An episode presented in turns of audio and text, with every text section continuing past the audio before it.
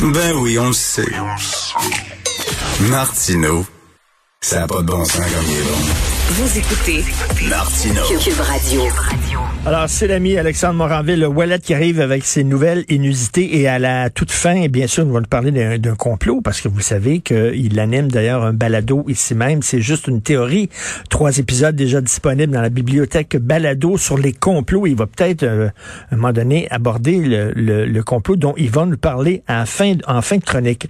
Alors, Alex, un nouveau traitement inusité contre la dépression. Ouais, c'est bien spécial. C'est une très petite étude. On s'entend, c'est préliminaire, mais c'est quelque chose que, que j'avais pas vraiment vu venir. Il y a une étude qui est parue dans le journal Science Translational Medicine cette semaine, qui est menée par l'Université de Chicago euh, de médecine puis le, le Washington University, qui ont découvert que pour traiter la dépression, mais pas juste n'importe quelle dépression, la dépression qui est résistante au traitement.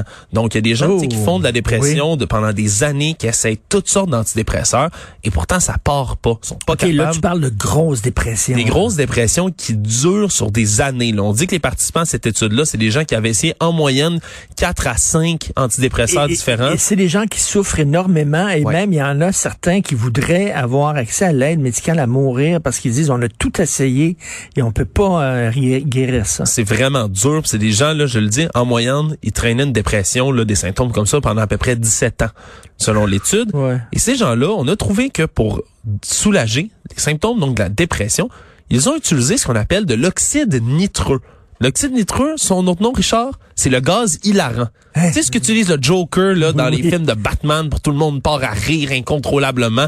Euh, il s'avère aussi que c'est utilisé dans plein de trucs, entre autres comme anesthésiant chez les dentistes, ou encore comme drogue dans des raves euh, underground, disons-le comme ça. Il y a des gens qui prennent ça comme drogue euphorique, mais il semblerait que à très petite dose, l'oxyde nitreux, ça peut enlever tous les symptômes de la dépression pendant de, de longues durées. Là, on parle de deux à trois semaines là, pour une seule petite dose. Hein? qui serait inhalée, c'est comme dans le nez, un peu là. Comme c'est comme c'est comme un comme un Les spray. gens qui ont de l'asthme, là, tu Pas par la bouche, mais plus un spray nasal, si Dans on veut. nez. Là. Ouais. Et disons que là, pour l'instant, là, c'est une très petite étude. Là. Il y a une vingtaine de participants, mais c'est des gens qui avaient, comme je dis, des grosses, grosses dépressions qui duraient, Wow. qui étaient résistantes au traitement.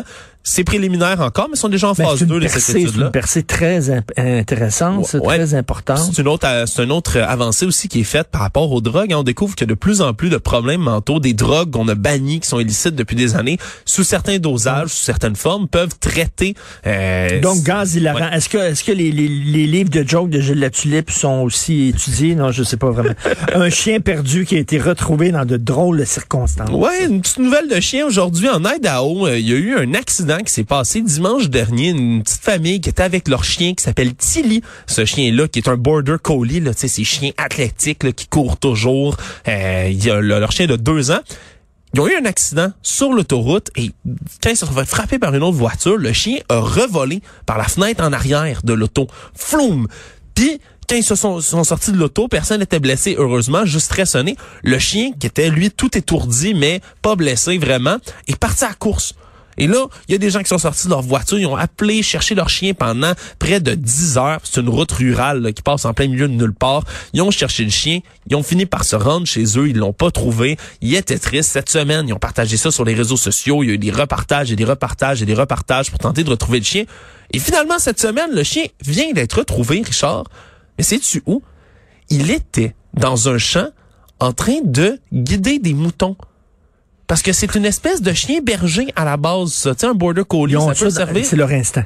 Ben il s- oui, parce que c'est un chien de maison. C'est pas un chien qui a fait ça dans sa vie. Et pourtant, quand ils ont retrouvé le chien, puis on dit avec assez peu de succès, merci, mais tenter de guider les troupeaux de moutons. Puis ce problème, ça faisait deux jours qu'ils étaient là, en train de guider des moutons. Et ils ont retrouvé leur chien, il était sain et sauf. Mais c'est drôle qu'est-ce que l'instinct d'un chien là, peut c'est- faire. dans mais là, il devait pas être content de retourner à la maison, lui, là. là. C'était la, la vie, la vie libre, il retrouvait ses instincts, il guidait les moutons, il était fait pour ça, il est programmé pour faire ça. C'est fou quand même, hein? Des, des fois, là, la, la génétique, l'instinct d'un animal comme ça, là, c'est fou ce que ça peut faire. Fait que heureusement pour eux, Il a ils ont retrouvé- spoté un troupeau de moutons, puis il a dit, ah oui, c'est ça, je suis fait pour ça, moi, là, les guider. Trop drôle.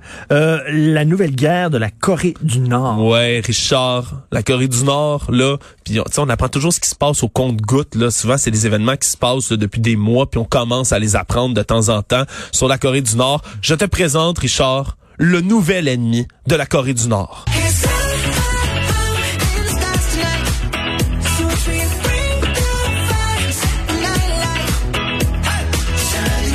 Qu'on entend, Richard, c'est la K-pop. c'est de la K-pop? C'est de la K-pop, hein, BTS, ce groupe qui ont des milliards de visionnements, littéralement, je dis des milliards de visionnements sur YouTube. Mais j'écoute ça, là. Ça ressemble à toutes les autres tunes pop. Tu sais, pourquoi cette tune-là, pourquoi ce band-là plutôt qu'un autre? Ben, en, Asie, il y a beaucoup de gens qui écoutent ça. Puis quand, quand tu as beaucoup de gens en Asie qui écoutent quelque chose, le prorata de population est pas mal plus élevé, on peut le dire comme ça. Mais il y a beaucoup de gens qui adorent la K-pop, même ici en Amérique. S'il y a quelqu'un qui aime pas ça, par exemple, c'est Kim Jong-un, hein, le dictateur de la Corée du Nord, qui a, a déclaré là, la guerre littéralement dans les derniers mois. Pourquoi ça véhicule des valeurs occidentales Ben, dangereuses? Exact, mais c'est surtout les valeurs sud-coréennes. Ils sont évidemment juste l'autre côté de la frontière. Et depuis toujours, le régime nord-coréen essaie d'empêcher leurs citoyens d'apprendre ce qui se passe en dehors du pays. Parce que quand, quand eux se mettent à réaliser que ben, des famines constantes, c'est pas normal. Puis que dans les autres pays, les gens font des régimes pour tenter de maigrir pendant qu'eux ont de la misère à avoir de la nourriture sur leur table. Ben oui. C'est sûr que ça déstabilise le régime. Et là, Kim Jong-un a déclaré la guerre à la culture sud-coréenne, entre autres la K-pop, ces musiques-là, parce que il y a des gens, il y a des réseaux euh, sud-coréens qui font tout pour emmener de manière illégale du matériel sud-coréen, des films, de la musique, des, des images, des magazines, des vêtements Sur des clés euh, USB? sur des clés USB, ça circule énormément et c'est en train vraiment de, de montrer Mais- mais- aux Nord-Coréens des valeurs occidentales qu'ils ne connaissent pas. Mais c'est la culture aussi qui était souvent à, à la, à la source de plein de révolutions. Ça commence comme ça. En Russie aussi, ils lisaient des livres qui étaient interdits là-bas, puis tout ça. Ouais, puis il y a vraiment une panique là, au niveau du régime, si bien que Kim Jong-un a appelé ça un cancer vicieux qui corrompt la jeunesse nord-coréenne. C'est surtout les jeunes qui consomment de ce genre de, euh, de culture-là. Et évidemment, comme tout bon régime depuis, c'est évidemment, c'est trois générations hein, de régime quand même nord-coréen. C'est un régime durable, qu'on on en dira ce qu'on voudra. Ça va tomber, ça, à un moment donné. Ils Ben, peuvent pas, ils peuvent pas garder un peuple au complet dans l'ignorance, Ben, pour l'instant, ça semble tenir, mais il y a- évidemment, il a dû prendre des mesures contre ça en décembre dernier, puis là, c'est là qu'on l'apprend. Euh, en ce moment, 5 à 15 ans dans des camps de concentration et de rééducation si tu es pris avec du matériel sud-coréen, du matériel culturel sud-coréen. Avant, c'était jusqu'à 5 ans de travaux forcés. Maintenant, c'est à Là, si t'écoutes ça, 15. tu peux, tu peux mettre encore, Achille, un petit bout. Si t'écoutes ça, c'est 10 ans de travaux forcés. Ah Ouais, 15 ans. Tu peux aller jusqu'à 15 ans dans des camps de concentration. On, on- je, je dis ça avec Ah, la ouais. joie dans la voix, là, mais c'est, c'est, c'est assez tragique, C'est fou. évidemment, ce qui se passe là-bas. Puis euh, en ce moment, tu sais, ça, ça corrompt même les relations, dit-on, en Corée du Nord, parce que lorsque une femme va sur une date avec un homme, elle est tenue habituellement de l'appeler comrade, hein, camarade, Ben oui. comme dans tout bon régime communiste. Mais là, en a beaucoup qui commencent à dire oppa, ce qui veut dire honey. Mon, mon, Honey, mon, oh mon my petit miel en, en coréen. Donc, c'est c'est complètement affreux et inacceptable pour le régime. Et en terminant, alors, un complot, donc, qui implique le Canadien de Montréal. Ouais, mais ça a été repris par la page de Xavier Camus ce matin, puis Ah. sur d'autres sites euh, reliés. Ouais, ben tu sais, ils mettent souvent des, Oui. des vidéos de complotistes, puis ça a été repris par des, des, des pages euh, de fans du Canadien. Puis ça fait ça fait bien réagir. Euh, C'est un vidéo, puis écoute, je vais t'inviter à l'écouter parce que c'est impossible de présenter mieux que cet homme la sombre théorie du complot entourant le Canadien de Montréal, Richard. Gardez le focus parce qu'ils vont tout essayer pour vous endormir. Hein? Regardez-moi ça. Ils vont nous- même nous faire gagner la Coupe Stanley. Même nous faire gagner la Coupe Stanley pour nous vacciner. OK, guys? Donc, restez réveillés. Laissez pas euh, euh, les Canadiens vous endormir. OK? Ne laissez pas les Canadiens vous endormir parce que c'est vraiment bizarre ce qui arrive en ce moment-là. OK? Tout à coup, les Canadiens de Montréal sont les meilleurs. C'est- la meilleure équipe au monde.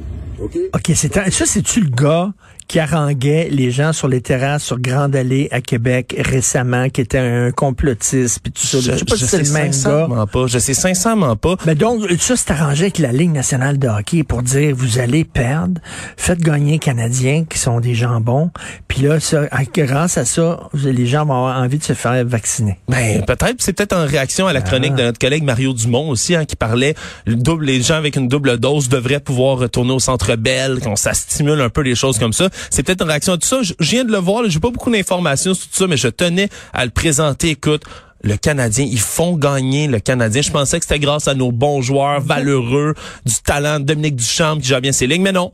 C'est le gouvernement que tu fais à mondial. Benoît, là? Il est en train de pleurer dans son coin, Benoît. Non, je pleure pas. Je me dis vite les vacances. Vite les vacances.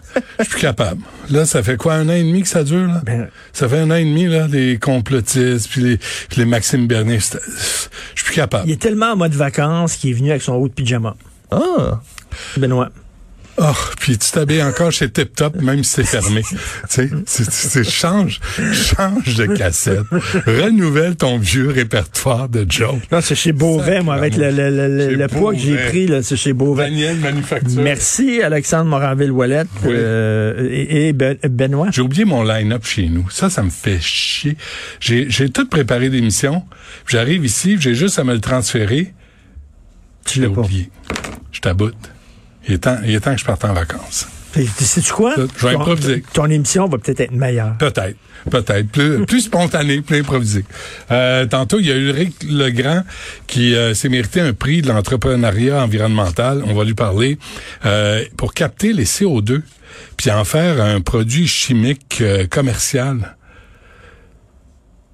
Je sais pas si on, on CO2. réalise. Si tu réussis à capter les CO2, euh, on peut se remettre à polluer Ben oui. on peut se remettre à vivre, puis à vomir partout, puis à prendre des gros chars, des pick-up, puis à être heureux. Qu'est-ce qu'on va faire avec le CO2? il, en- il va nous l'expliquer. C'est un produit euh, chimique, chimique puis euh, ça s'appelle de l'acide formique. Ça vient des fourmis, paraît-il. Puis euh, bref, on va on va voir en quoi en- de quoi ça a l'air. Euh, à, on- à 11 heures, euh, on va parler de le- ce cas de, de 12e féminicide. Ouais. Là, tu dis, on fait de la publicité, on investit dans les organismes, on confisque les armes du gars, puis il tue pareil. Ouais, on confie ses armes parce qu'on on- on considère qu'il est dangereux. Mais Ben, s'il est dangereux, l'affaire, c'est que c'est très difficile actuellement d'interner quelqu'un contre son gré. Peut-être que avant c'était trop facile. Avant, Ouais. c'était trop Puis Avant, facile. c'était surtout des femmes qu'on internait. Oui. Tu sais, quand le Oui. monsieur était tanné de son mariage, il disait, Madame est folle, Elle est folle. il l'internait. Euh, on veut pas ça. Fait que, euh, c'est bref, on va revenir là-dessus. Et à midi, on a M. Baudry de la ville de Montréal. On remet pour un milliard de dollars à l'Université McGill, euh, l'hôpital Victoria. Alors là, j'ai lu ce matin le plan de, de, de, de construction, de destruction de certains bâtiments, comment on va avoir accès au site et à qui ça va appartenir. C'est, ce sont les contribuables qui payent, mais c'est l'université McGill qui va en être propriétaire. On a, Particulier, on a donné ça. à on le donne. C'est une extraordinaire- Royal Vic. Monsieur, Monsieur Legrand, là, cadeau. Monsieur Legrand travaillait à l'université McGill. C'est une grande université. Ça, y a pas de doute là-dessus. Mais avec tout l'argent dont elle dispose, cette université-là doit être grande. Parce que les autres universités, s'ils avaient accès à autant de fonds, seraient peut-être meilleures. UQAM, Pourquoi, par et, et pourquoi on on dit pas de, de- de cet établissement hospitalier-là qui pourrait être utilisé par les trois universités en même temps? Je tout cas. Par, par exemple. Bref, c'est ce qui s'en vient à l'émission. Et Et je suis très désolé- je je suis très désolé de t'avoir déprimé hier. J'étais déprimé hier parce que j'ai Ben- Benoît et moi on tripe sur le Rat Pack, là, Dean Martin, euh, Frank Ouais, Sinatra. j'ai envoyé j'ai envoyé un, texte d'un- livre qui a été écrit par un, un ami de Frank Sinatra sur ses derniers jours, là, les dernières années quand il était vieux. Puis le gars sa job c'était d'y mettre son pyjama quand enfin il déshabillait Frank Sinatra puis il mettait Mm. son pyjama. Puis le dernier souper qu'il y a eu, Frank Sinatra quand il a rencontré Dean Martin, ils se sont parlé des, des, des, des, des trucs que tu mets dans l'oreille pour mieux entendre. Ouais. Et je t'ai envoyé ça, puis t'as dit, ah, ben, Ah, c'est ça. Garde-les pour toi à l'avenir. OK. Envo- Envoie-moi les affaires. Benoît était tout déprimé. Oui, j'étais un peu soir, là. déprimé. Fait que, fait que t'as bu? Non. Non? Oui. Ah oui, quand même. Bon week-end. Merci beaucoup. S'ils hein. peuvent ramener les Muppet Show, on va le faire, nous autres, à la galerie. Les deux vieux pas, pas fins tannés de tout. Il y a quelqu'un qui me dit les tontons flingueurs qu'on devrait faire. Toi et moi. Alors, euh, Florence Lamoureux, merci beaucoup, notre recherchiste. Merci, Maude Boutet qui nous a donné un coup de main. Achille Moinet, l'incontournable à la euh, réalisation à la console. Passez un super beau week-end. Il va faire beau. On se parle lundi 8 heures et on écoute Benoît. C'est gratis.